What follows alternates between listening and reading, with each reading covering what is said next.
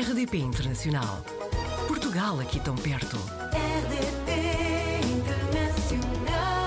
A Eunice Macedo de Castro contou-nos que hoje está em casa. O pai trabalhou a vida inteira aqui na rádio, na RDP e noutras rádios também do grupo.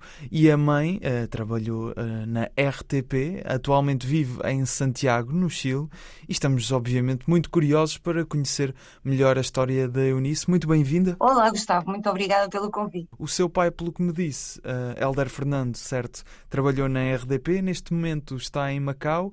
A Eunice está no Chile, sempre viajou muito durante a sua vida, viveu noutros países além do Chile? Uh, sim, tem sido uma vida bastante movimentada.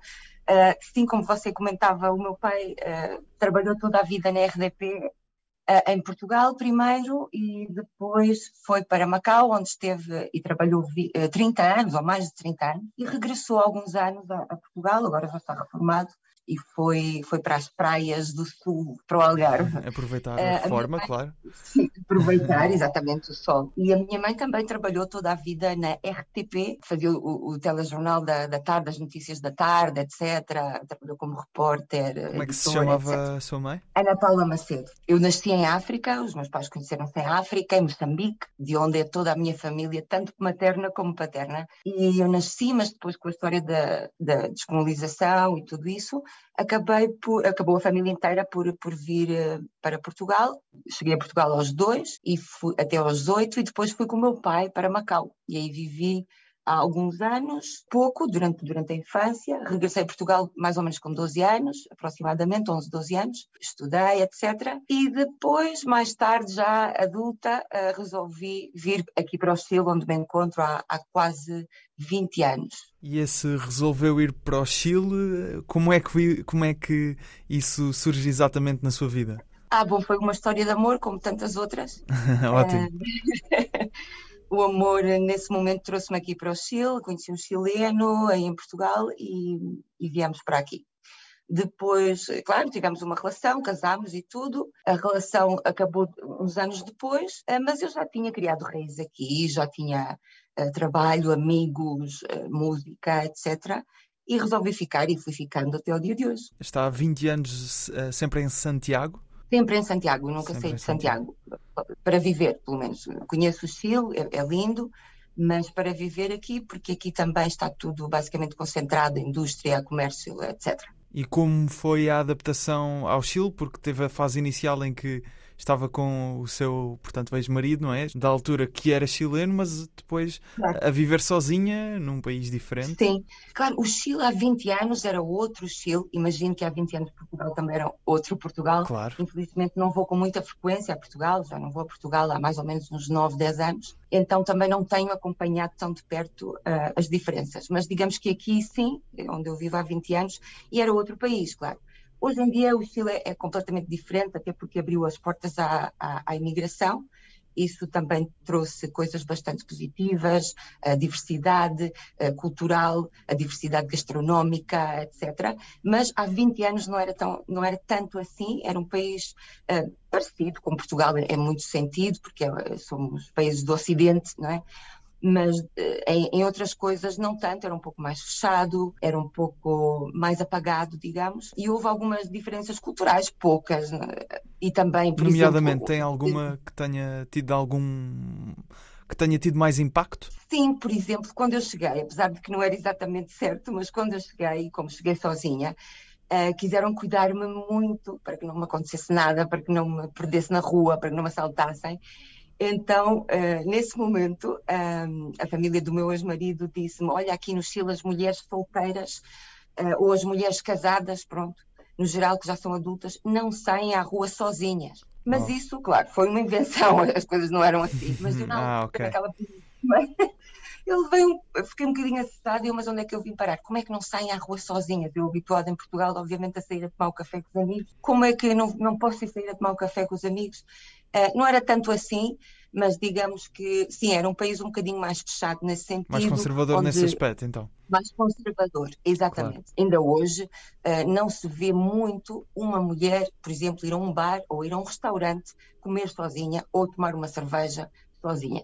um pouco mais, mas essas são diferenças que para mim na altura foram um bocadinho eh, impactantes. E também eh, eu creio que a contaminação que há aqui, porque é uma cidade com bastante contaminação, infelizmente, Santiago, não o resto do Chile, mas Santiago, como fica num vale e está rodeado por um lado da Cordilheira dos Andes e por outro lado da Cordilheira da Costa, fica uhum. aqui metido num buraco. Há muitos carros, muito, muito transporte público. Poluição, é, é, isso que se está a referir, é isso?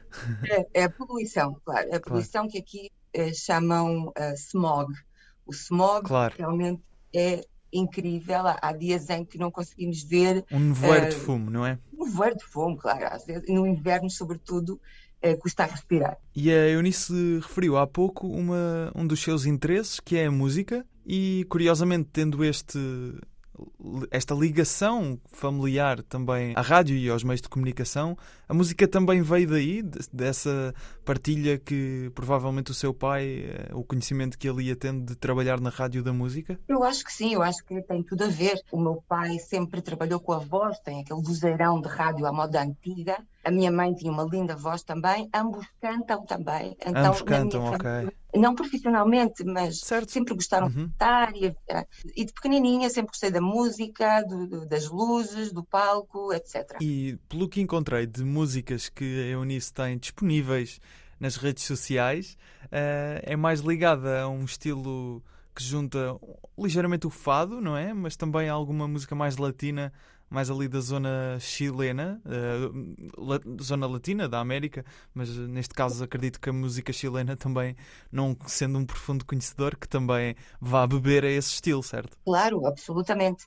Eh, eu tenho tido vários projetos, tanto em Portugal, que isto começou também em Portugal. Em Portugal eu fazia mais rock, tinha uma banda de, de rock. Os Carbon uh, Age, não é? Ainda encontrei alguns. Exatamente, os Carbon Age.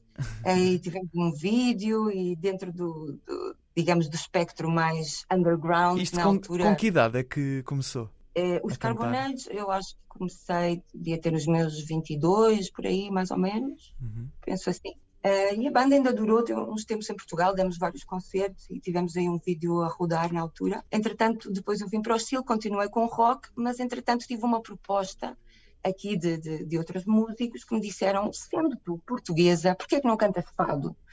E eu fiquei assim um pouco, digamos, curiosa, admirada, é? curiosa, claro, não, nunca tinha experimentado realmente cantar fado, gosto de fado, uh, mas nunca tinha, nunca tinha cantado e atrevi-me. Ao princípio foi um pouco foi um pouco estranho porque a colocação da voz é completamente diferente a cantar rock, mas acho que o ADN, não esta coisa portuguesa que nós levamos aqui aqui dentro, falou mais forte e de repente, de um dia para o outro apareceu o fado. Uh, não sou fadista, com certeza que não, mas gosto de divulgar a cultura portuguesa, sobretudo através da música, através do fado, e começou esta ideia de fazer fado. Fiz alguns projetos de fado aqui, Uh, fizemos alguns eventos juntamente uh, com a Embaixada de Portugal aqui no Chile. E como e é que de... os chilenos reagem ao fado? Uh, também tem sido um processo, porque 20 anos nós vemos muita coisa acontecer e a transformar-se. E aqui, quando eu cheguei, ninguém conhecia nada de Portugal, nem de fados, nem de nada. Com sorte, quando começou o Cristiano Ronaldo a ser conhecido, associavam o Cristiano Ronaldo com Portugal. Claro. neste momento, 20 anos depois, Uh, eu falo Portugal e toda a gente conhece. Um, não falam exatamente do Cristiano Ronaldo, mas já falam de outras coisas. Já vão buscar a Amália Rodrigues, já vão falar Ótimo. do fado.